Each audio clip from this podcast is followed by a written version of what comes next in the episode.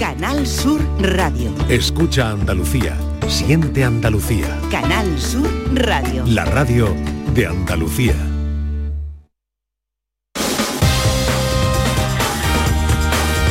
En Canal Sur Radio, gente de Andalucía, con Pepe La Rosa. La radio es lo que nosotros queremos que sea la vida. Queridas amigas, queridos amigos, muy buenos días. Pasan cuatro minutos de las 11 y esto sigue siendo Canal Sur Radio.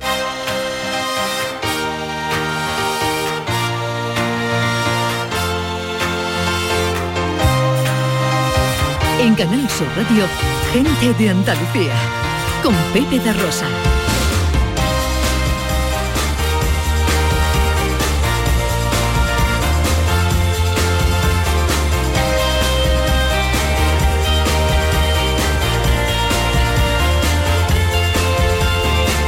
Hola, hola. Hola, ¿qué tal? ¿Cómo están? ¿Cómo llevan esta mañana de sábado 7 de octubre de 2023? Ojalá en la compañía de sus amigos de la radio lo esté pasando bien la gente de Andalucía.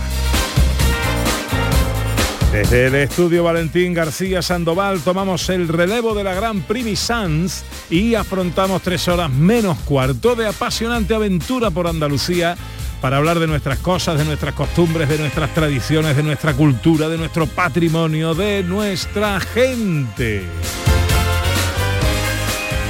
Con María Chamorro que está pendiente de todo en la producción. ¡Hola María!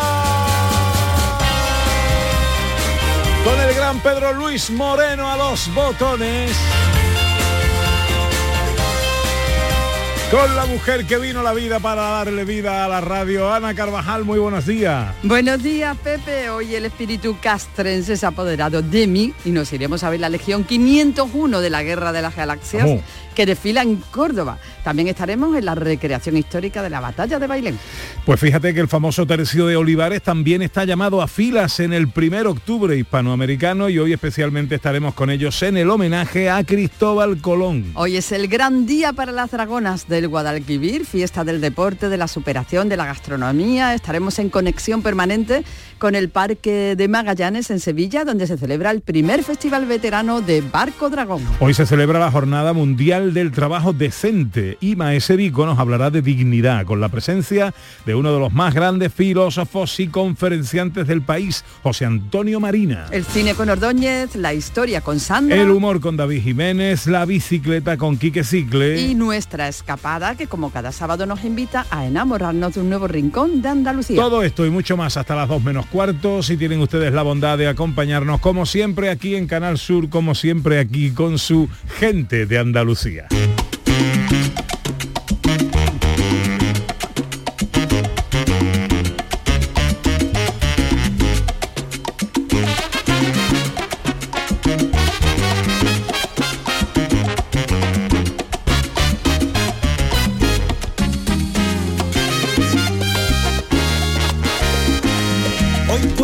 Ser un gran día, plantéatelo así. Hoy puede ser un gran día para hablar de filosofía con Maese Vico. Hola Vico, buenos días. Muy buenos días Pepe, muy buenos días Ana, muy buenos Hola. días María, muy buenos días a todos los que nos están escuchando. Hoy es un gran día, no puede ser, hoy lo es. Es un gran día eh, que es el día del trabajo decente. ¿Qué te parece? Es un filósofo hablando sobre el trabajo decente. Y es, hoy es un gran día porque además, tengo que decirlo porque si no reviento, esto voy a dar un anuncio al- a la gente hoy. eh, a las y media de la tarde en la sala Custom tocan Soen, un grupo sueco de heavy metal progresivo. Y por fin, después de 12 años, voy a ir a un concierto de heavy metal con mis amigos de toda la vida. llevo, vamos. llevo Dolagial, llevo Reflex, llevamos todo lo necesario porque nos vamos a herniar y nos vamos a partir la cadera pegando botes. Todavía quedan entradas, vayan por favor en el Polígono Galón en Sevilla hoy, los Soen, grupo sueco, una maravilla. Bueno, vale, ya- hubiera preparado algo de los Soen, pero no bueno. importa, no se puede poner, es demasiado heavy. Bueno, ¿de qué hablamos hoy en tiempo de filosofía? Hoy vamos a hablar del trabajo decente. Hoy resulta que es la Jornada Mundial por el Trabajo Decente, una iniciativa del año 1999 de, bueno, pues esta Organización Internacional del Trabajo, porque no solo está bien que el 1 de mayo sea el Día de los Trabajadores, sino que además, oye, vamos a trabajar en buenas condiciones, que es de lo que se trata. Entonces haremos un repasito somero a ver qué han dicho los filósofos, la cultura en general sobre el trabajo, que esto es muy bonito, aquí van a salir cosas muy interesantes, y después el plato fuerte, la guinda gorda, claro. Con José Antonio Marina. Nada más y nada menos.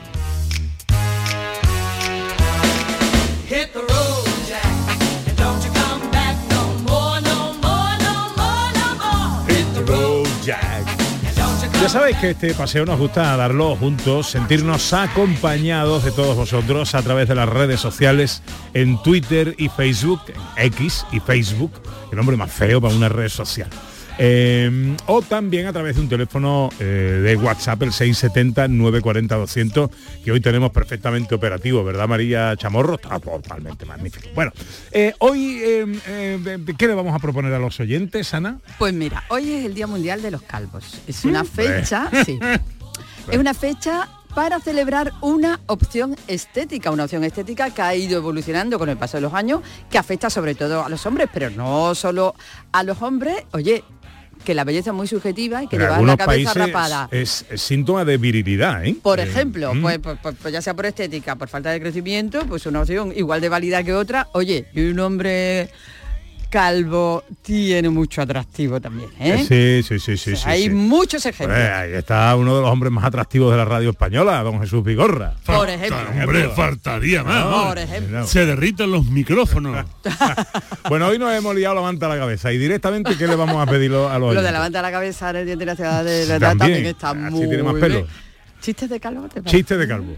Vamos a llevarlo a lo literal. positivo, vamos a llevarlo al humor, vamos a llevarlo a lo bonito. Apelemos a la sonrisa, vamos a echarnos unas risas que está el mundo para reírse y Eso. con nuestros oyentes en el 670 940 200 para las notas de voz o en Twitter y en Facebook, chistes de calvos. Esperamos ansiosos vuestros chistes. Tienes que escuchar gente de Andalucía los fines de semana. Pepe da Rosa con su compiana los tienes en Canal Sur. Al comenzar la mañana, siempre con alegría para contarte las cosas de Andalucía, de Andalucía. Este otoño, únete a la revolución solar con Social Energy. Disfruta de tu instalación llave en mano con grandes descuentos y te regalamos 200 euros en tu batería virtual para que pagues 0 euros en tu factura eléctrica con Luz. Pide tu cita al 955 44 11 11 o socialenergy.es y aprovecha las subvenciones disponibles. La revolución solar es Social Energy. Tenemos Super Sábado en Canal Sur Radio. En Primera División, desde la Tacita de Plata, Cádiz, Girona. Y desde el Sánchez Pizjuán, Sevilla, Rayo. Y además, la primera federación viene con un partido destacado entre equipos andaluces. El Algeciras Córdoba. Síguenos este sábado, desde las 2 menos cuarto de la tarde, en la gran jugada de Canal Sur Radio, con Jesús Márquez. Contigo somos más deporte. Contigo somos más Andalucía.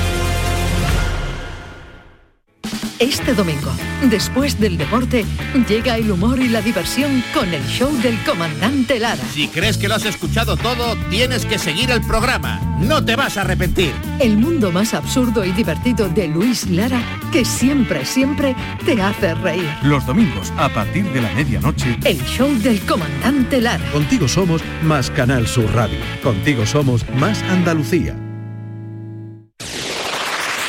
En Canal Sur Radio, gente de Andalucía, con Pepe da Rosa.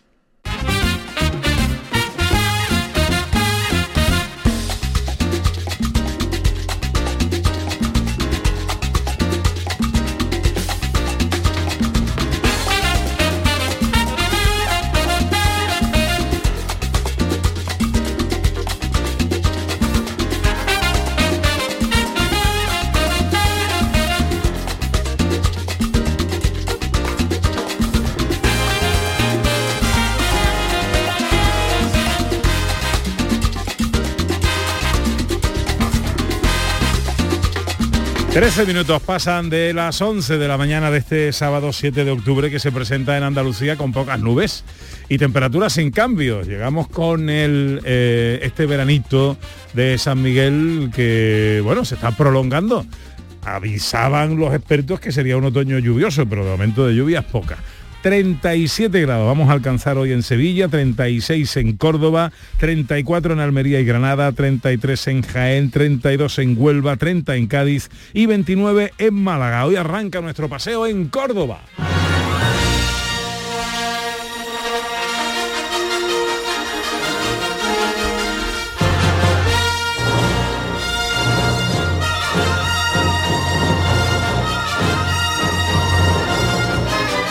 Córdoba galáctica hoy, Ana Carvajal. Bueno, es para estar hoy en las calles de Córdoba, es esta tarde el evento, pero yo creo que debe de estar ya porque son pues más de 400 figurantes los que ataviados como los personajes más carismáticos de la saga de Star Wars van a recorrer las calles de Córdoba. Vamos, la vamos Legión 501.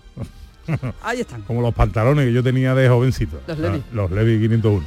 Eh, dígame usted. Yo espero que hoy Córdoba no se convierta en el planeta Mustafar, que es uno de los planetas más calurosos de Star Wars, que fue donde precisamente Anakin Skywalker fue herido casi mortal por Luke y se convirtió en Darth Vader. Bueno, Se- pues 36 grados van a caer. ¿eh? es pase Mustafar, no me cabe la menor duda. Bueno, saludo a Marco Calzado, miembro de la Legión y parte de la organización del acto en Córdoba. Hola Marco, muy buenos días. Hola, buenos días. ¿Qué tal, hombre? ¿Cómo estamos? Bien, aquí ya con los últimos preparativos. bueno, ¿qué va a pasar esta tarde en Córdoba? Bueno, pues creo que disfrute toda Córdoba de un maravilloso desfile, a donde la Legión 501, acompañado con otro, con otras asociaciones hermanas, bueno, pues vamos a simbólicamente invadir la ciudad. Tenemos más de, eh, habéis dicho 400, hemos llegado a casi 700 personajes Wow. eh, que unidos a bandas de música, a- ayudantes y creo que va a ser un desfile eh, a- al menos no solo bonito, sino atractivo y bueno, ya veréis, ya veréis, va a ser. Espectacular, espectacular. Esta, esta legión, la 501, también está conocida como el puño de Vader, pero, eh, pero ¿qué es? ¿De, de- de dónde ha nacido? ¿Con- ¿Por qué nos invade? Mira, esta asociación nace de, básicamente de dos personas, en este caso nacen en Estados Unidos, dos personas que empiezan a hacerse sus primeros trajes de soldado, ¿no? Eh, con un fin benéfico, ¿no? Siempre con un fin benéfico. Eh, ha, llegado a tal punto a que hoy en día somos la organización más grande, repartida por todo el mundo, con 16.000 miembros, todo eh, con trajes que son réplicas exactas, réplicas cinematográficas de los trajes de, de todos los trajes que aparecen en, en- en Star Wars y que básicamente nuestra función es simplemente benéfica. No, ah, ah, mm, nos dedicamos básicamente a ir por, bueno, pues a donde nos necesitan, asociaciones, vamos a hospitales, siempre buscamos, si es posible, eh, el fin relacionado con los niños. Y pues somos gente que básicamente nos gusta Star Wars, tenemos estos trajes y los usamos para, para eso, para, para un poco para el bien, ¿no? Aunque seamos en este caso solo somos los malos, pero somos, nos llamamos pues, los, los chicos malos haciendo cosas buenas. Qué bueno, qué bueno. Bueno, ya dices además que, o sea, no solo sois vosotros, ¿no? No solo es la Legión, sino eh, un montón de gente, hasta llegar a estos 700 que se han apuntado, que entiendo que son otro tipo de asociaciones parecidas a vosotros también, ¿no? Sí, sí, porque, claro, eh, como yo digo, la Legión 501, bueno, de hecho el nombre que decía aquí antes, pero el, el nombre viene, bueno, la Legión 501 es la que invade, las películas es la que invade, eh, en este caso el templo Jedi, y con, con Anakin matando, en este caso a los Jedi y a los niños. Bueno, pues el nombre es un poco para redimir eso, pero en la Legión 501 solo estamos los malos, solo estamos el imperio. No hay buenos, ¿vale? Porque además ustedes saben que los que molan son los malos. Eso realidad, está, ¿no? está claro. Eso está claro, ¿no? Es decir, el buenismo ya no te está pasado de moda. eh, claro. Pero, bueno, a- alrededor también hay otras asociaciones que sí son los buenos, ¿no? Están los rebels, que los, los rebeldes, bueno, pues tienen que existir, ¿qué vamos a hacer? Los Jedi, es lo que hay. Eh, y también están, por ejemplo, los mandalorianos. Entonces son asociaciones hermanas a las cuales invitamos. Esto es un evento, en realidad es un evento de la 501. Eh, Invitamos y claro, ellos, más los droides, pues hacen, hacen que el desfile sea muchísimo más más vistoso, ¿no? Porque aparte de Darth Vader, pues también podrán ver a Chihuahua o podrán ver a Qué R2, ¿no? bueno, qué bueno. Eh, estoy deseando. ¿A qué hora y dónde es la cita? Pues mira, salimos en Córdoba, salimos a las seis y media de- del Palacio de Deportes Vista Alegre, Ah, y nos dirigimos, pues bueno, pues rodeando la ribera del río hasta, hasta lo que es el corazón de Córdoba, ¿no? En este caso el Arco del Triunfo, daremos la vuelta alrededor de la mezquita y volveremos por el mismo sitio. Yo creo que entre seis y media y ocho y media estaremos invadiendo las zonas más céntricas de Córdoba y la gente podrá asistir a, a vernos y a disfrutar, ¿no? La Legión 501, Star Wars, eh, la Guerra de las Galaxias, llega a Córdoba esta tarde, día día friki, ¿eh? pues to- todo, se puede, mm, eh, eh, etimológicamente hablando, literalmente hablando, eh, gran día eh, en Córdoba. Sí, me, gu- me gustaría además indicar, hombre, que mm, como he dicho antes, esta es una asociación benéfica, todos mis compañeros que vienen de todas partes de España, Galicia, Barcelona, Canarias, vienen de manera completamente altruista, cada uno viene a pagarse lo suyo y todo lo que se recoge hoy a base de patrocinio, de empresas que colaboran, van a fines, a, a fines benéficos, fines benéficos de la ciudad. ya, tú ves cómo no sois tan malos. Marco, No, no, Calz- no, no, por fuera, por fuera, pero por dentro, por dentro, por dentro somos diferentes. Marco Calzado, miembro de la Legión, parte de la organización del acto en Córdoba. Gracias por atendernos, que lo paséis muy bien esta tarde, hombre. Muy bien, muchas gracias. Un saludo. Que la fuerza te acompañe.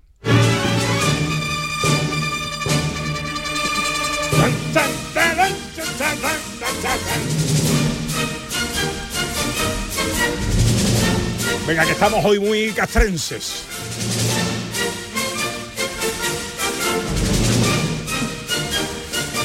Tenemos cita con la historia, tenemos cita con una de las batallas más importantes de nuestra eh, historia, la primera derrota en campo abierto de Napoleón Bonaparte. Sí, señor. Hoy se recrea en Bailén, pues la batalla que lleva su nombre. Tú vas ahora mismo a Bailén y es como si viajaras en el tiempo. Bailén y muchísimas cientos de personas han regresado a 1808 para recrear esta batalla. Será mañana el día grande, grande, pero desde ayer ya están las escaramuzas en la calle, ya están las recreaciones, ya está toda la ambientación, así que toda una fiesta de la historia en vivo en Bailén. Juan Jesús Padilla es concejal de Turismo y Patrimonio, es profesor de universidad y organizador de estos actos. Hola Juan Jesús, muy buenos días. Hola, buenos días, ¿qué tal? Oye, encantado de saludarte. Tengo una, una duda, lo primero que quiero preguntarte. La batalla de Bailén fue en julio, ¿por qué la conmemoramos ahora en octubre? Bueno, pues básicamente porque si la hiciéramos en julio eh, tendríamos los mismos muertos que en 1808, básicamente. Porque aquí con, con todos los uniformes de época, con toda verdad, la, la pólvora, la tierra, o sea, sería prácticamente un infierno, ¿no? Entonces, bueno, eh, básicamente, eh, como no queremos que eso pase, ¿no? Y estamos conmemorando y rememorando un, un hecho histórico, ¿no? Y, y demás, ¿no? Pues eh, lo hacemos el primer fin de semana de octubre, siempre, desde el año 2005. Bueno. Bueno, eh, pues eh, eh, cuéntanos, ¿cómo, cómo va la, la recreación? ¿Qué es lo que vamos a ver? ¿Cómo lo tenéis organizado?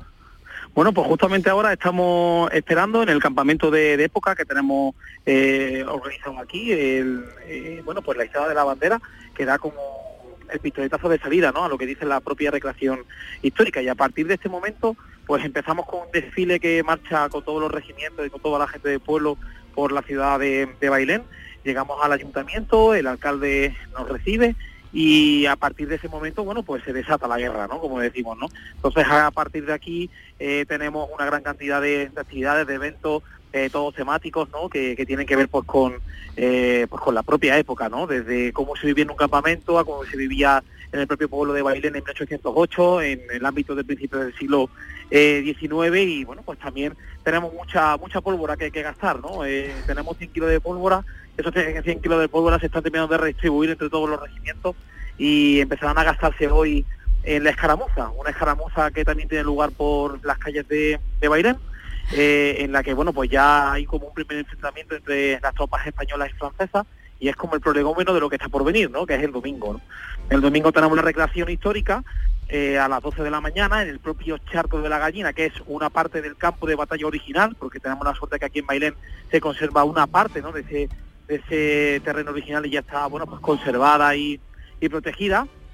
Y nada, pues eso también lo hace único, ¿no? Porque lógicamente estamos pisando la misma tierra de, de estas personas, ¿no? En las que, bueno, pues por desgracia se derramó tanta sangre eh, hace ya 215 años.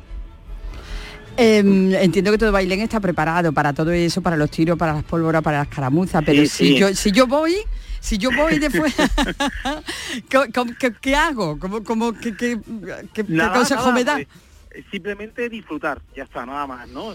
Disfrutar y, y dejarte imbuir, ¿no? Por el bailín de 1808 y por y por esta época, ¿no? Porque bueno, aquí aunque tengamos pólvora y tengamos carga, somos muy simpáticos, muy muy amables y como eh, lo, lo que queremos en, en definitiva es dar una lección eh, de historia viva, ¿no? En este caso, Claro. que la gente se, se bueno, pues se, se vea, ¿no? Que la historia, ¿no? Pues es útil, ¿no? Que tenemos que saber qué es lo que pasó hace 215 años para no repetirlo, para no repetirlo en este presente, ¿no? Y que la gente, bueno, pues aprenda historia de forma amena, de forma divertida, ¿no? Eh, yo creo que eso es lo, es lo principal, ¿no? Entonces por eso digo que aquí lo que hay que venir es a disfrutar, ¿no? Y a comer también, ¿no? Porque también tenemos mucha gastronomía de época que siempre eso pues ayuda mucho, ¿no? O sea, que no hay que hacer nada, simplemente venir, disfrutar Y y, disfrutar. pasárselo bien. nada más. Vico.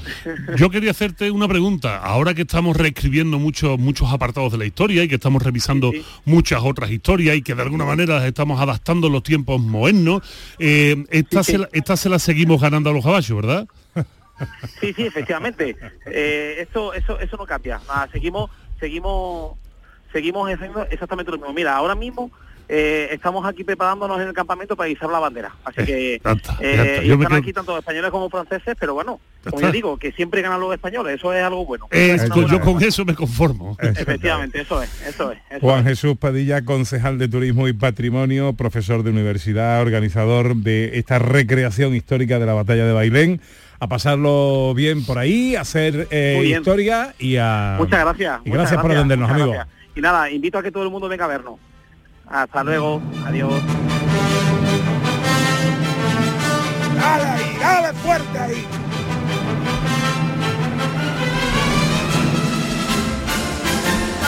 Primera derrota de Napoleón. Fue en Andalucía. General Castaños contra el general Dupont. Dupont le decía al otro, esto está pasando de castaño a oscuro. El español decía, Dupont las armas. y ganamos, ganamos a los franceses.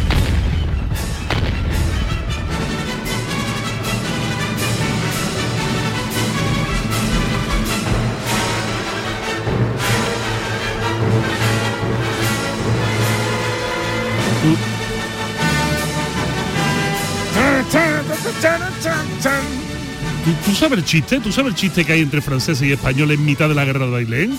Venga, en cinco segundos. Cinco segundos dice, oye, ¿cómo se llaman todos los franceses? Se llaman François. Entonces dice el español de lejos, François, y dice, oui, pong, tiro la cabeza. Y así cuando llevan 30 dicen los franceses, oye, ¿cómo se llaman los españoles? Se llaman Manolo. Dice, Manolo, espérate, Manolo. Y dice, ¿eres tú François? Y dice, oui, pong. ¡Qué malo! Ser puñeta, Napoleón. Tengo una novia en Sevilla y una barquilla en Triana. Y una barquilla en Triana. Tengo una novia en Sevilla y una barquilla en Triana. Tengo una novia en Sevilla y una barquilla en Triana. Estamos en el río, estamos en Sevilla. Y una barquilla en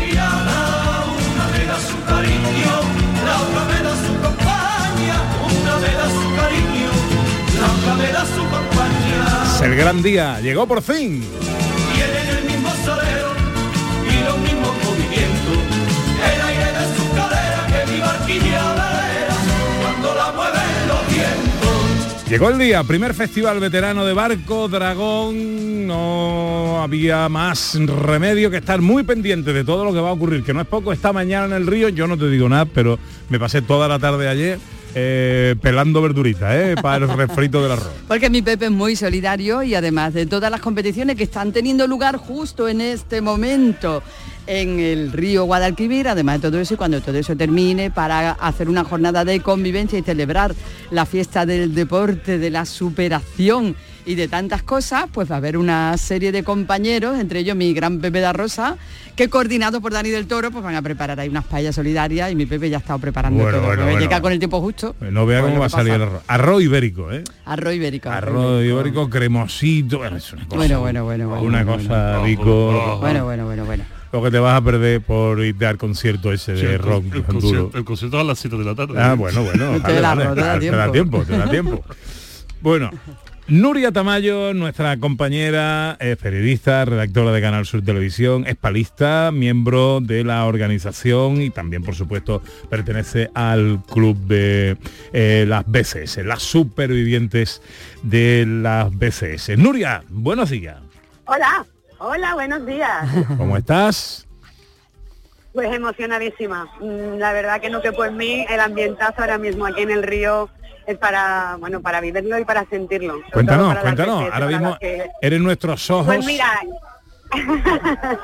pues mira, ahora mismo todo el pantalán que recorre el Parque de Magallanes está lleno de equipos de BCS, mujeres supervivientes de cáncer de mama, todas bailando juntas, da igual que sean de Chiclana, de Valencia, de Madrid. Aquí somos todos una, todas hemos sufrido lo mismo, todas nos miramos a los ojos y sabemos qué es lo que ha pasado, por dónde ha pasado la enfermedad, qué es lo que ha dejado.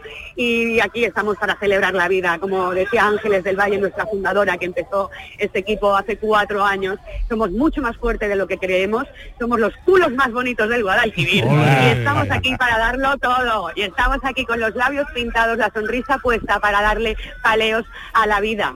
Y para visibilizar, ¿verdad, Nuria, este deporte, para que tantas y tantas puedan seguir beneficiándose de todo lo que aporta y de todo lo bueno que trae, que nada más que hay que oírte. ¿Habéis competido ya? ¿Ha sido ya la competición BCS? ¿Cómo va? Cuéntanos.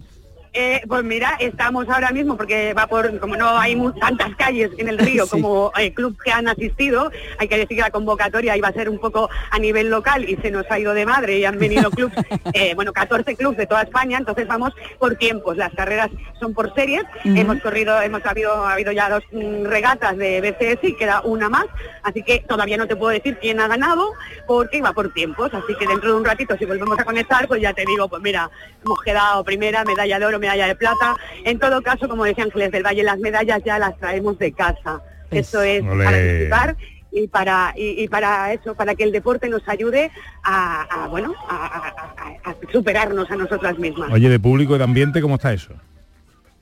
Pues la verdad que está muy bien, está gente por incluso por el césped que hay alrededor del pantalón y cada vez va acercándose más gente. Claro, hoy es sábado, la gente es un poco, no se va a venir a las 9 de la mañana, pero a las 10 ya había gente y el speaker y la música que hay pues está animando mucho toda esta zona que está en los bajos de la Torre Cinder, todavía hay mucha mañana por si alguien se quiere acercar a disfrutar con nosotras y a comer la paella que nos vas a preparar, Pepe, que te estoy esperando. bueno, bueno, yo llegaré. Oye, ¿cómo vamos? ¿El cronograma cómo va? Eh, ahora, ahora hay Pues más mira. competiciones. Sí, ahora siguen las competiciones y en torno a la una, una y media, si somos puntuales, pues realizaremos ese homenaje que queremos hacerle a, a la fundadora del club, a Ángeles del Valle, que hay que recordar que fue la primera, la pionera que montó un barco dragón en Andalucía, aquí en Sevilla, y después pues afortunadamente muchas compañeras nos han seguido ahí eh, en Granada, en Chiclana, en Málaga, en Valencia, en Madrid. Mm, Todas han venido aquí, todas están muy ilusionadas porque esto es un momento también de, de compartir, no solo de competir, sino de compartir.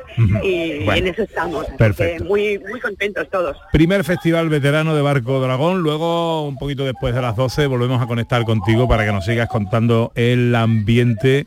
Ahí estamos en el Parque Magallanes, a los pies de la Torre Pelli, eh, besando al río, la dársena del río Guadalquivir, donde se están, eh, están teniendo lugar las distintas competiciones de Barco Dragón a lo largo de toda la mañana. En un ratito volvemos a hablar contigo. Muy bien, Chelo, pues nada, a las 12 el homenaje y a partir de las eh, dos y media las paellas y a partir de las 4 mucha música buena para, para divertirnos también. Hasta ahora, Nuria, descansa que te lo has ganado. Adiós. Adiós.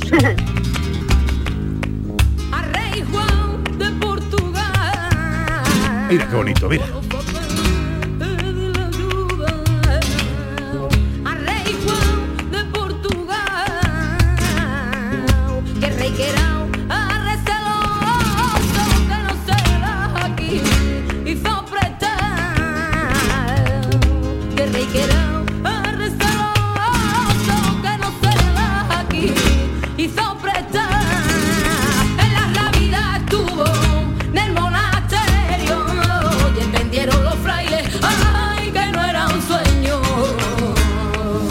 Vamos a hablarles, eh, eh, seguimos en Sevilla porque vamos a hablar del primer octubre hispanoamericano. La sociedad civil sevillana se vuelca en recuperar su esencia americanista en los prolegómenos del eh, 12 de octubre. Ese gran día, siempre ha sido gran día para la historia de España y debe seguir siendo. Hablaba Vico antes de reescribir la historia.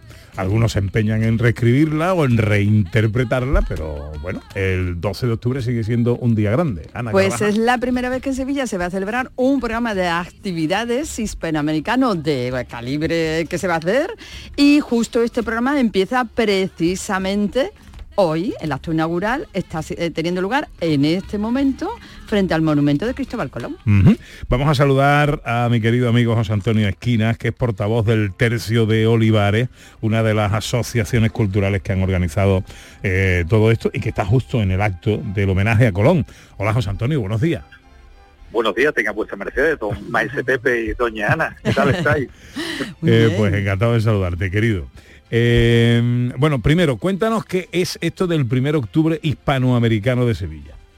Pues mira, hace un tiempo se ha creado el Foro de Divulgación de la Historia, una serie de asociaciones civiles de Sevilla, pensando que el día 12, como tú bien decías antes, era una fecha muy importante en Sevilla por su tradición americanista y que no se hacía nada, salvo que coincidiera con el Día de la Bandera en nuestra capital, aquí no se hacía prá- prácticamente nada y hemos pensado estas asociaciones civiles de Sevilla en crear este foro de divulgación y empezar ya este año con esta serie de eventos iberoamericanos y como decía, pues hoy empezamos, 12 y media, aquí estamos acudido medio vestir, porque el tercio de Olivares pues, va a estar aquí haciendo hoy una, una guardia en este primer octubre hi- hispanoamericano, en este acto de inauguración, Paseo Catalina de Rivera, aquí en Sevilla, el monumento a Cristóbal Colón, que muchos sevillanos ni lo conocen, pero que sí. ¿Hoy? Sí, ¿Me oyes? Sí, sí, sí, ahora sí, ahora sí, por Ahora, si, si instante. quieren- si no me muevo de sitio porque estoy en, con espacio amplio. No, no, te, te- te oímos bien, te oímos bien. José Antonio, este, decimos que hoy es en este acto que tenía este homenaje Sí. a Cristóbal Colón, es el primer acto, el acto que inaugura este programa, pero que es un programa muy amplio con un montón de actividades que de qué manera, dónde podemos seguir pues, todo Sí. aquel que esté interesado para participar en ellas. como bien decía Ana, hoy empieza con este homenaje a Colón, con un izado de la bandera. Aquí van a estar representando todas las asociaciones que hemos, hemos hecho este foro, más el Ayuntamiento de Sevilla y la Junta de Andalucía, a través de la Consejería de Turismo, Cultura y Deporte. Y una vez que ya hoy acabemos, empezamos a las doce y media, están a tiempo de mucho acercarse a vernos, y el día grande será el 12, el 12 de octubre, que será el primer desfile de la hispanidad que organiza el Tercio de Olivares, y que va a ser una cosa espectacular. Más de 40 personas vamos a salir pues ataviadas del siglo XVI, como siempre hace el tercio. Vamos a hacerlo sobre las 18 horas de la Paz del Sur de la Pasión y estaremos a las, 10 a 18.20 hasta el triunfo, pero lo bonito va a empezar a partir de, llegar a los sitios claves, ¿no? Como el Archivo de India, la Casa de la Moneda, y a las 18.50 horas aproximadas estaremos en el muelle de Sevilla, en el Marqués de Contadero, donde está la nao Victoria, la nave que dio la vuelta al mundo, la réplica de Juan Sebastián Elcano, donde allí pues eh, habrá un acto conmemorativo, se izará la bandera de España, se izará la bandera de la Cruz de Borgoña, la Cruz de los Tercios, la bandera antigua de- del Imperio Español, y allí pues esperemos que haya mucha gente que nos, que nos sigan, luego volveremos por el arco del postigo, estaremos haciendo una ofrenda de flores en, en la pura y limpia, va a estar, digo que, no sé, algo bonito por las Ujú. calles, Eso, y esto pretendemos que se haga todos los años, no queremos que sea una cosa puntual. ¿Eso cuándo va a ser, eh, José Antonio? Eso va a ser el día 12. El mismo día de 12. Hispanidad, y eh, por la tarde salimos a las 6 de Jesús de la Pasión, te digo 6 y 20 Plaza del Triunfo, 18.50 a No Victoria. También te quiero decir, Pepe, que bueno, somos más de 30 o 40, porque te digo, tiene gente de apoyo, piqueros, rodeleros, pífanos, tambores, bandera, y una cosa bonita que hemos hecho en la escuela de infantes para que los niños pequeños hagamos cantera, y van a salir con nosotros unos niños pequeños también eh, vestidos de época y viene también para toda Andalucía vienen de Granada el tercio de Granada que se ha querido sumar con nosotros a, a este desfile Qué bueno, qué bueno, fantástico. Pues eso será el próximo día 12 de octubre, Día de la Hispanidad. Eh, José Antonio Esquina, querido, que te agradezco mucho que nos atiendas. Y yo siempre a la orden de, de la emisora de, la- de mi comunidad autónoma la quiero tanto abrazo fuerte, amigo. Un abrazo. gracias Ah, os esperamos a todos invitado a Andalucía entera que venía a vencernos a Sevilla gracias Así fue, así fue, como América nació, de Fernando y de Isabel. español. Así fue, así fue como descubrió Colón otras tierras y otro sol y otras almas para Dios. Qué bonito los puntos, eh, grandes, eh, grandes los puntos. Viva, viva Granada. Bueno, 38 minutos pasan de las 11, os vamos a dar unos consejos. Quiero contaros que Málaga ha sido elegida por la revista Forbes como la mejor ciudad del mundo para vivir después de los 60. Y antes también. de los Y 60. antes también, y antes también. Por horas de sol, por temperatura, por eh, actividad cultural, elegida por la revista Forbes como la mejor ciudad del mundo para vivir después de los 60. Yo no sé si esto es bueno o es malo con tal, ¿no? Porque a veces morimos de éxito Sí, con, eh, con tantos atractivos, ¿no? Eh, siempre que sean las cosas moderadas, en cualquier caso, enhorabuena a Málaga, una ciudad andaluza la mejor ciudad del mundo para vivir después de los 60, como dice Ana Carvajal, y antes también. Enseguida llega el porqué de las cosas con Maese Vico.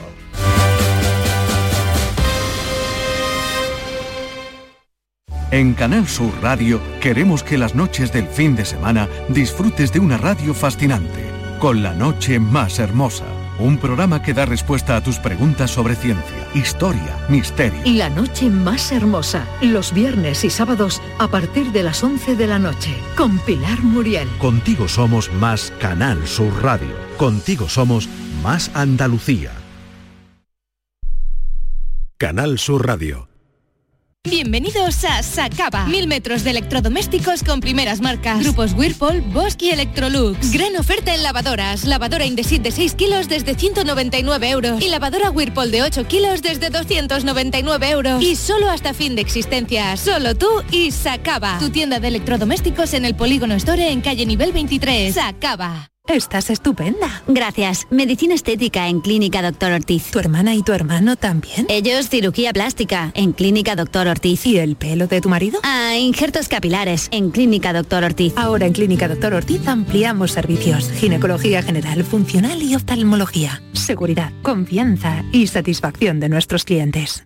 ¿Ya conoces las lavadoras Nevir? Lavadoras de hasta 12 kilos con motor inverter y etiqueta energética clase A. Porque Nevir siempre piensa en el ahorro de la factura de la luz. Con las lavadoras Nevir podrás esterilizar la ropa deportiva y disfrutar de su velocidad de centrifugado y sus tres modos de lavado rápido. Si no la tienes aún, ve ya por tu lavadora Nevir.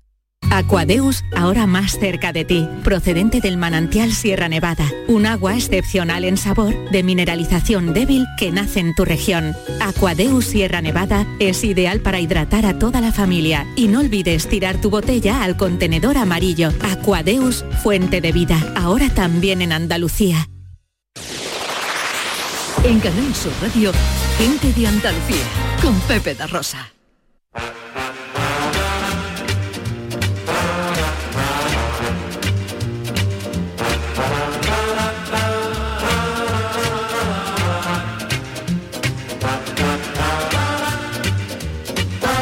19 minutos para las 12, ya sabéis que en el tiempo dedicado a los oyentes, hoy en el Día Mundial de los Calvos, eh, queremos escuchar directamente... ¿Tú te sabes, ¿tú te sabes chistes de calvo? ¿Qué va? ¿Qué va? ¿Qué va? Me sé No. chistes de franceses durante el, el asedio napoleónico, pero de Carbo no me sé ninguno, Pepe. Bueno, eh, 670 940 200 para las notas de voz.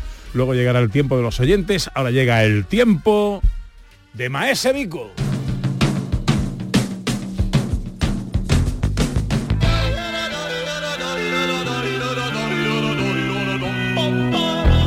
Tiempo para pensar, tiempo para la filosofía.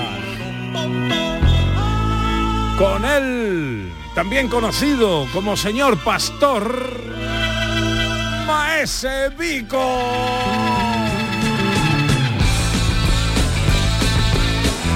Nos preguntamos el porqué de las cosas hoy en la Jornada Mundial por el Trabajo Decente.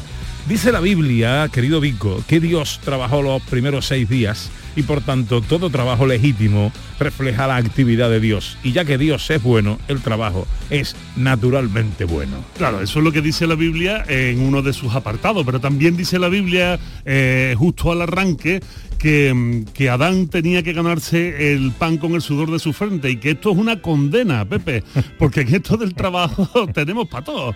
En esto del trabajo hay para todo el mundo. A todo el mundo se le regala un poquito por su lado. Fíjate, dice Immanuel Kant, uno de los filósofos más complicados de entender, nos dice que el trabajo es la condición de posibilidad, o sea, es en ese espacio donde uno puede desarrollarse. Es la estructura ontológica, o cuidado con la palabra ontológica, que suena a pomada de pies, pero ontológico en realidad es de alguna manera el ser en sí de las cosas, el ser más primitivo. O sea, es la estructura eh, más eh, íntima del animal terrestre dotado de razón. O sea, el único animal terrestre dotado de razón, aparte de algunos perros muy inteligentes, es el ser El- humano. Sin embargo, también nos dice Karl Marx, ese que todo el mundo cuando lo nombran se le pone los pelos de punta porque nadie entiende bien que este señor eh, fuera un gran filósofo y te lo echan en cara y te dicen algunas barbaridades. Dice Karl Marx, fíjate que el trabajo es la actividad a través de la cual el individuo se crea a sí mismo. Interesante. Esto es muy interesante porque cuando tú conoces a alguien, normalmente tú ah, hemos perdido los buenos hábitos. Ya no le preguntamos a la gente cómo está, ya no le preguntamos a la gente cómo te encuentras, decimos, ¿y tú a qué te dedicas? ¿Y tú quién eres? Y cuando preguntamos ¿y tú quién eres? Rápidamente el otro que nos contesta no nos dice su nombre, nos dice a qué se dedica. Aquí cierto. Karl Marx tiene toda la razón. Cuando alguien dice, ¿y tú quién eres? No, pues yo soy médico. Ah, no, pero que ¿cómo te llamas? Ah, bueno, yo me llamo Manuel, pero yo soy médico. O sea, realmente el trabajo a, a partir de este momento se convierte en esa actividad en la cual el individuo es capaz de crearse a sí mismo. Y estas dos cosas, Pepe, suenan muy bien. Lo que dice Kant y lo que dice Marx te invita de alguna manera a trabajar mucho. Te invita a crearte a ti mismo, a crearte muchas posibilidades. Esa es un poco la percepción que tenemos, ¿no? Entonces el trabajo, según has dicho tú en la Biblia, es bueno de por sí, porque si Dios trabajó, esto es chachi y piruli, ¿no? Sin embargo, también hay un estudio de la Universidad Complutense de Madrid que me parece maravilloso y delicioso, y el que quiera que me escriba por privado al Twitter y yo se lo mando para que, para que lo lea, Dice lo siguiente, resulta que se hizo un estudio muy serio sobre el pueblo Yanomami, ahora mismo quedan en el mundo unos 20.000 eh, participantes de esta, de esta etnia. ¿Qué que- pueblo es este? Los Yanomamis están en el Amazonas y en, eh, y en Venezuela, y los Yanomamis son un pueblo que todavía viven bajo el orden paleolítico, ¿eh? bajo el orden paleolítico. Y cuando han hecho un estudio antropológico muy serio sobre los Yanomami, resulta que ellos, a pesar de lo que dice Kant y a pesar de lo que dice Marx, tan solo necesitan tres horas al día de trabajo para poder solventar todos sus problemas y todas sus necesidades. Tres horas al día de curro. ¿Y el resto a qué se dedican? Pues a otra cosa maravillosa. El ocio. El ocio. A socializar. A pasarlo bien. Y claro, tú has citado la Biblia, te la cito yo también. ¿Qué dice la Biblia del ocioso? Esto duele mucho. La Biblia dice del ocioso que es aquel que no trabaja, que el ocio es el vicio de no trabajar, de perder o malgastar el tiempo charlando inútilmente, jugando o divirtiéndose. Vamos a ver, es que, es que todo conocimiento eh, adquirido con diversión, que dice el bueno de Platón y hasta de Aristóteles, cuando incita a incitar, incita a, a iniciar la, la educación mediante el juego, mm, precisa de cierto grado de diversión, aparte de asombro, para que se fije en nosotros, para que nosotros no nos olvidemos. Cualquier cosa que decimos en esta sesión del porqué de las cosas, llena de, mucho humor, finalmente la gente se le queda porque se divierte aprendiendo. El ocio, decía el bueno de Cicerón, decía el bueno de Cicerón, que es lo que necesitamos, son los momentos que necesitamos para poder meditar sobre nuestros asuntos. También interesante la frase de Cicerón. Pero es que además sabemos por etimología que ocio, del latín otium, es ese tiempo que dedicamos a ser más nosotros. Por tanto, la negación del ocio se convertirá en el negotium. El negocio, o sea, el curro, el trabajo, no es precisamente estar haciendo lo que uno quiere hacer, sino estar haciendo lo que no tiene, lo que no quiere hacer, pero necesita hacer. Así que si resulta que para poder pensar necesitamos de ocio, esto legitima a que los filósofos tengamos mucho ocio. Y, y el concepto de trabajo decente, eh, ¿qué- ¿a qué se refiere? ¿Qué significa? Esto es muy interesante. Fue en 1999 cuando la Organización Mundial del Trabajo, de la mano de su director en ese momento, que era Juan Somovía, eh, definió lo siguiente. El concepto de trabajo decente se No se- refiere... Este hombre no se estaba quieto, ¿no? No, no, este se movía mucho. Dice, se refiere que chiste más malo, Pepe, por Dios. Y yo te he seguido, ¿eh? Yo te he seguido. Estamos, es lo peor. Estamos en sintonía. Dice, se refiere a la generación de oportunidades para que todos los hombres y mujeres accedan a un empleo, aquí viene lo importante, en condiciones de libertad, de igualdad, de seguridad y, ojo, muy importante, dignidad humana dignidad humana. Y como esto de la dignidad humana, Pepe, es algo muy importante y no caben aquí malas interpretaciones y yo no quiero tampoco faltar a la verdad, pues yo creo que tenemos a, a una de las mejores personas de España, y me van a perdonar ustedes la pedantería del mundo hispanohablante, para que nos hable precisamente sobre esta cuestión de la, de la dignidad. Buen amigo tuyo, además. Hombre, yo lo considero no solo un amigo, lo considero también un maestro, así que yo espero que cuando entre en antena me dé también un pescozón, algún coscorrón, que es lo que deben de hacer de vez en cuando los maestros, y me diga, Vico, sé un poco más serio, hazme el favor. Pero, pero bueno, una eh, persona que todo el mundo debería de conocer. Filósofo, ensayista, floricultor, catedrático de filosofía de instituto, premiadísimo, decenas de libros en su haber. Del último, además, le quiero preguntar algo. Eh, José Antonio Marina, muy buenos días. Hola Pepe, buenos días. Hola Vico. Hola, José Antonio. ¿Hay pescozón o no? Mm, No, no, no, al contrario, hay un, hay un, hay un aplauso, hay que, hay que las, la- las cosas eh, serias que se dicen con buen humor son doblemente serias. Bueno, me quedo esa frase. Qué bonito. José Antonio, eh, yo, estoy con un nudo en la garganta porque sabes que hace mucho tiempo que no nos podemos dar el abrazo que nos merecemos y espero que sea pronto. Em, decirte, para no irnos muy lejos del tema, a, a grandes rasgos, eh, ¿a qué nos referimos cuando estamos hablando de la dignidad humana? Mira, la palabra dignidad que utilizamos con mucha soltura es realmente una creación intelectual de tal magnitud que yo le dediqué un libro entero a ver por qué se nos ha ocurrido una cosa tan fantástica. Porque lo que quiere decir es que reconocemos al ser humano un valor intrínseco con independencia de lo que haga. Y eso mm, es una cosa muy llamativa. Es decir, ¿cómo voy a decir? En, la portada de- del libro, de mi libro La lucha por la dignidad, ponemos la fotografía de una niña que en Sierra Leona, donde los eh, donde los guerrilleros al abandonar una ciudad cortaban la mano derecha a todas las personas para quitarse enemigos, esta niña que tiene 12 años, que acaba de aprender a leer y escribir, le pide al guerrillero que le corte la mano izquierda para poder seguir escribiendo. Y entonces el guerrillero como respuesta le corta las dos y la fotografía de la niña con los dos muñones está en la portada de nuestro libro. ¿Por qué decimos que esta persona tiene dignidad? Si se comporta de una manera tan cruel. ¿Por qué se nos ha ocurrido la necesidad de, a pesar de todo, reconocer que los seres humanos tienen un valor con independencia de lo que hagan? Pues porque es la mejor solución que se nos ha ocurrido para poder resolver los problemas de la convivencia. Porque no se trata de si tenemos o no dignidad, sino qué bueno sería que nos comportáramos todos reconociendo la dignidad de las otras personas y la, y la dignidad nuestra. Entonces, el concepto de dignidad, sobre todo desde, desde la Declaración de los Derechos Humanos, se consideró que era fuente de derechos. ¿Por qué tenemos derechos? Porque tenemos, porque nos reconocemos una calidad especial, una propiedad especial que es que mm, bueno, tenemos un valor intrínseco y deberíamos protegernos todos, y eso es lo que intenta hacer la Declaración de Derechos Humanos. Mm. Eh, Hemos escuchado, profesor, muchas veces la expresión perder la dignidad. ¿La dignidad se puede perder, se pierde o, o te la quitan? No, la dignidad, la palabra dignidad venía antes de la, digamos, la prestancia que se tenía en ciertos cargos. Había cargos y dignidades. Es decir, la dignidad de un gobernante, la dignidad, y esa sí se podía perder porque era perder el puesto. Entonces, cuando la palabra dignidad se utiliza como una propiedad general del género humano, ya no se puede perder porque ya no es un puesto, sino que es algo que reconocemos que va intrínseco a la persona.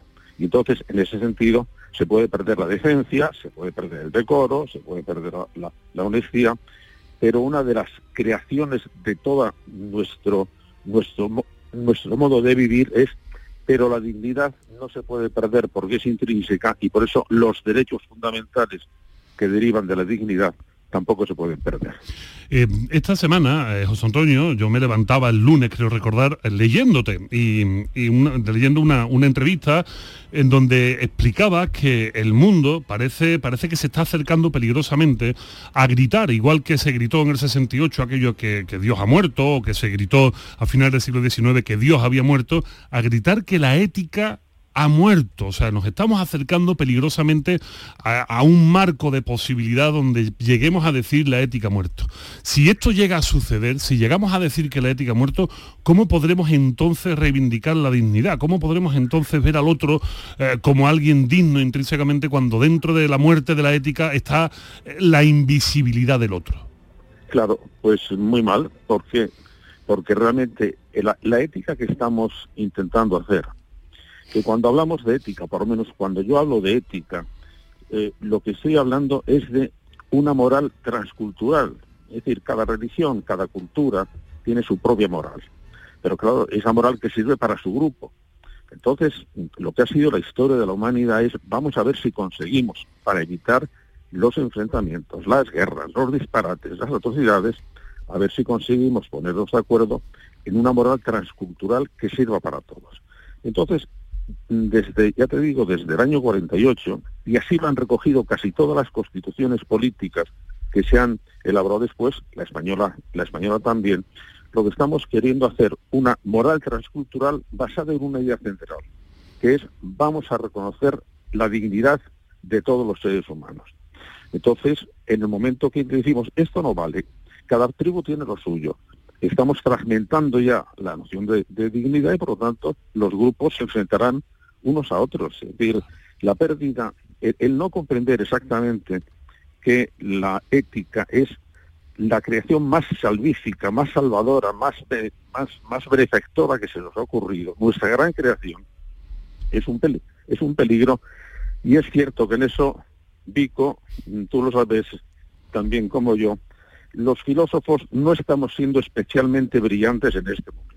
Es decir, no estamos cumpliendo la función social del, la función social del filósofo, estamos tonteando con la verdad, estamos diciendo que bueno, que cada cultura, que todas las culturas son iguales, en fin, que no tenemos posibilidad de ponernos de acuerdo. No, no, los filósofos de estos momentos tenemos una responsabilidad muy seria de explicar esto a la sociedad y no lo estamos haciendo. No, no, no puedo, no puedo más El que... pescozón ha venido ahora. Autofustigamiento. ¿eh? No, no, no puedo, no puedo más que suscribir cada una de las palabras y sobre todo porque creo, José Antonio, y te, y te lo traslado, que en este juego de las dignidades y del reconocimiento de la dignidad, lo que necesitamos realmente es darnos cuenta que tenemos que mirar a los demás y que necesitamos hoy más que nunca esa guía, esa guía que nos enseñe a mirar bien al otro, ¿no? Claro, claro, y, y- pero y darnos cuenta además de que todas, toda la creación que hemos hecho de nuestro respeto a los derechos, de nuestros sistemas democráticos, de nuestra ética, es muy precario. Correcto. Es muy precario. En uno de mis últimos libros, en, en, el- en la biografía de la inhumanidad, lo que he querido es- explicar es por qué de repente aunque tenemos que admitir que los, que los seres humanos hemos progresado en casi todas las cosas que podemos me- medir, desde la longevidad hasta las enfermedades, hasta, hasta los niños que mueren, o bueno, al, que mueren al, al, al nacer, vamos mejorando, de repente sufrimos una especie de colapsos éticos. Y entonces mm, nos metemos en una especie de tobogán perverso y acabamos en la atrocidad. Dos guerras mundiales, los genocidios del siglo XX, las violaciones masivas de mujeres como, como arma de guerra, mm, eh, dos hambrunas de 50 millones de víctimas en el siglo pasado mm, mm, provocadas por cuestiones políticas. Pero bueno, ¿qué nos pasa? ¿Qué nos pasa? Que hay colapsos éticos. Por lo tanto, debemos estar muy pendientes porque eso no, no pasaba salvajes, no pasaba pasó a, por ejemplo, la nación más culta, técnicamente más avanzada, científicamente más potente, que era Alemania. ¿Qué les pasó? ¿Qué les Que pasó? sufrieron un colapso ético.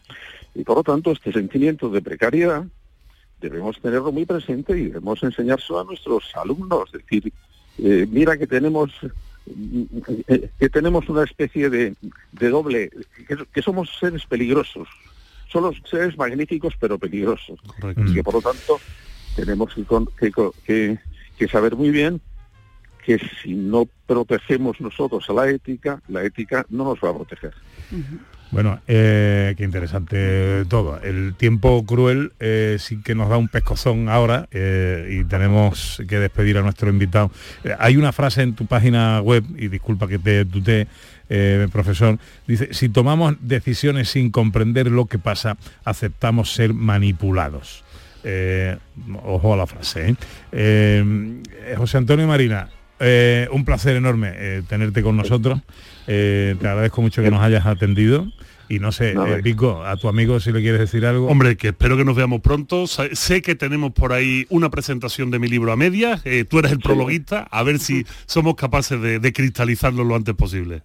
Encan- encantado de hacerlo. Un abrazo. Un abrazo, Vico. Un abrazo muy fuerte. Y me quedo con esta frase, ¿eh? Eh, Sí. eh, esta frase que la vamos a dejar ya como frontispicio filosófico de este programa. Las cosas serias que se dicen con humor son doblemente serias. ¿Qué te parece?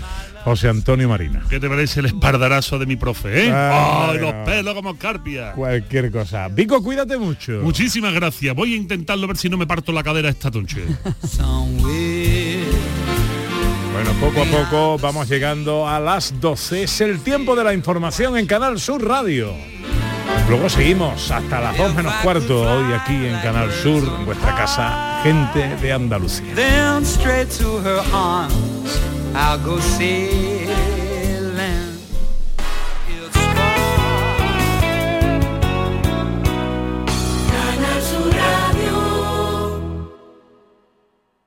Niño, tráeme algo fresquito de la nevera. Pero papá, si esto está más caliente que el queso de un San Jacobo. ¿Nevera rota? Aprovechalo. Las ofertas de verano de Tiendas El Golpecito y consigue por fin la nevera que mereces. Tiendas El Golpecito. Electrodomésticos nuevos, con y sin golpes o arañazos, más baratos y con tres años de garantía. En Alcalá de Guadaira y Utrera. 954-100-193. www.tiendaselgolpecito.es La aceituna. Riqueza cultural y turismo gastronómico en un viaje al corazón. Ven a las 22 segundas jornadas gastronómicas dedicadas a la aceituna, desde el paisaje a la cocina, del 12 de octubre al 12 de noviembre. Asociación de Hoteles de Sevilla y Provincia, ProDetour, Diputación de Sevilla, Consejería de Turismo, Cultura y Deporte. Este lunes, a partir de la una de la tarde, llega el análisis de la actualidad del deporte en Canal Sur Radio con la jugada de Sevilla. En directo, desde Sin Remedio, vibra con la mejor música y grita de emoción con los partidos más épicos. En Sin Remedio, calle Arcos 33, Los Remedios.